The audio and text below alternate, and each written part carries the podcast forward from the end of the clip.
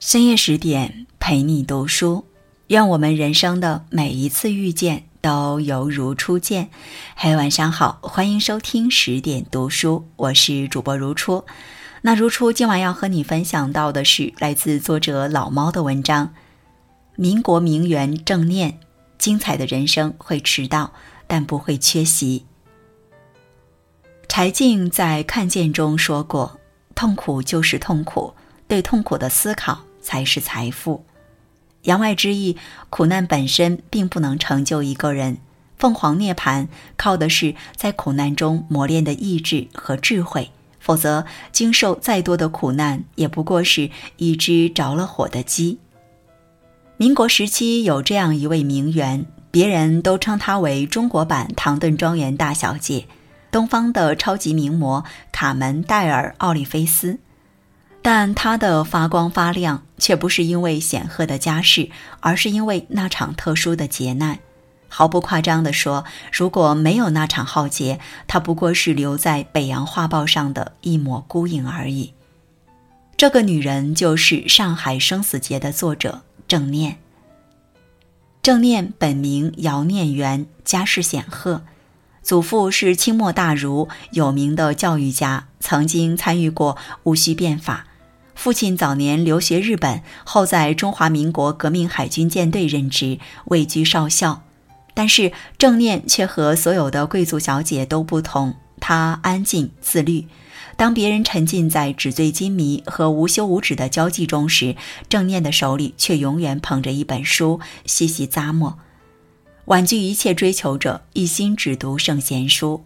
郑念通过自己的努力，考取国内最高学府燕京大学。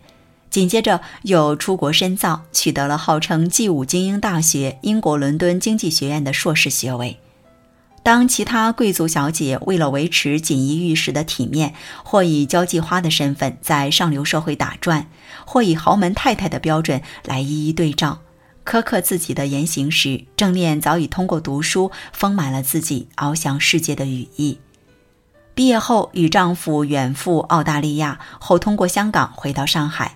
成为中国大陆唯一一家外资企业英国壳牌石油公司上海分公司的总经理夫人，全上海口语最好的名媛。但如果只把她定义为合格的贤内助，那就大错特错了。一九五七年，丈夫郑康琪因病逝世，郑念接替他成了壳牌公司英籍总经理的助理，起草多家公司与内地的重要通信，甚至代行总经理职权。郑念靠着自己的努力做到了同时代女性中岗位最高者，她为此感到自豪。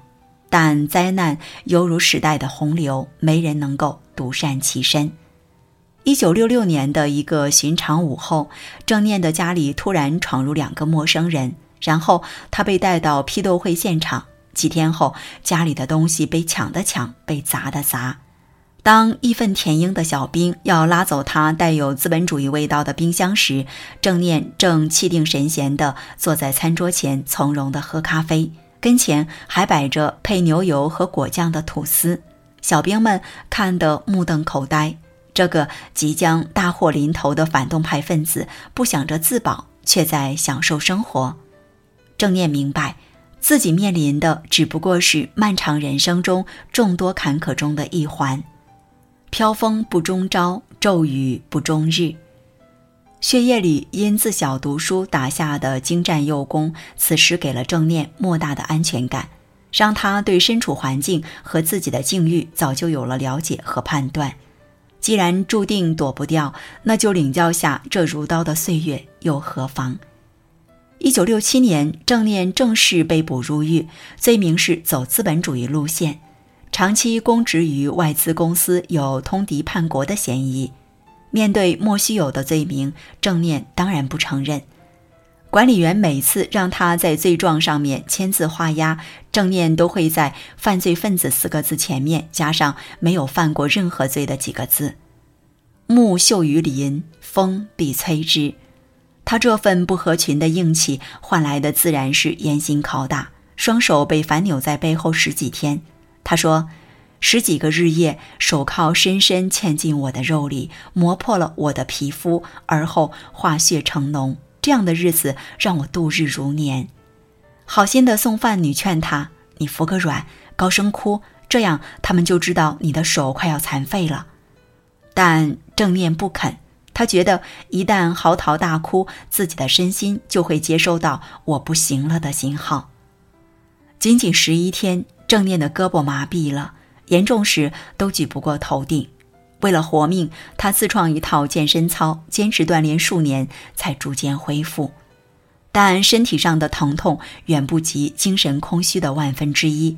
正念觉得自己快要被黑暗吞噬了，甚至连呼吸都带着绝望的味道。骨子里的硬气告诉他，此刻不能放弃。冤未平，血未招，自己的女儿还没见到。重新点燃希望的正念，向管理员申请了足够的清水和一小盒面霜，冲刷着狱中污秽的同时，也洗涤着自己的灵魂。有时他还会通过小声唱歌或背诵唐诗三百首来给自己加油打气。轻轻地闭上眼，满目疮痍都被关在门外。李白、杜甫、白居易们不请自来，开轩面场圃，把酒话桑麻。这缓解了正念的寂寞，却阻挡不了他思维的退化。毕竟入狱时已经是五十一岁高龄，无休止的精神折磨让他的智力大不如前。想让脑细胞重新运作，正念只能铤而走险，想到个不要命的办法：没事找事，故意和看守思辨。看守说不过他，便对他拳打脚踢。一场又一场辩论赛下来，鼻青脸肿的正念觉得自己的逻辑思维得到了很大提升，这让他高兴不已。别人在监狱里蹉跎时光、自怨自艾时，疯婆子正念却凭借强大的意志力，在那样的绝境完成了对自己的救赎。古往今来，能够成功涅槃的凤凰，都是主动及香木自焚，欲火燃烧，向死而生。同理，能够战胜苦难的人，从来都不是静静的等待风暴过去，而是在风雨之中翩翩起舞。一九七三年，被关押了六年半的正念刑满释放，但他却拒绝出狱。我没有罪，我要你们赔礼道歉。另外，必须在上海和北京两地的报纸上公开刊登道歉声明。看守们觉得这个女人一定是坐牢坐傻了，没人理会她这个荒唐的要求。出狱后的郑念得知第一个噩耗，便是女儿自杀了。他不信，因为女儿像他热爱生活，不可能这么轻视自己的生命。为了爱女，重披战衣，最终将犯罪分子绳之以法，了却最后一桩心愿的郑念，头也不回地踏上了飞往加拿大的飞机。后选择在美国华盛顿定居，适应性很强的正念学会了超市购物、银行自动存取款、开车上高速。家族在海外存储的钱本可以让他过一个无忧无虑的晚年，但是正念总觉得这样的生活哪里不对劲儿，为自己、为女儿做点什么的想法愈加强烈。几年后，全英文版的《上海生死劫》问世。一经出版，就成为超级畅销书，享誉多国。正念在开头写了几个字，献给梅萍，这是他死去的女儿的名字。而姚念媛也摇身一变，成为正念，意思是对丈夫郑康琪的怀念。那一年，正念七十九岁，他说：“我的人生才刚刚开始。”次年，郑念用稿费所得成立梅平基金会，专门资助在美国的中国留学生。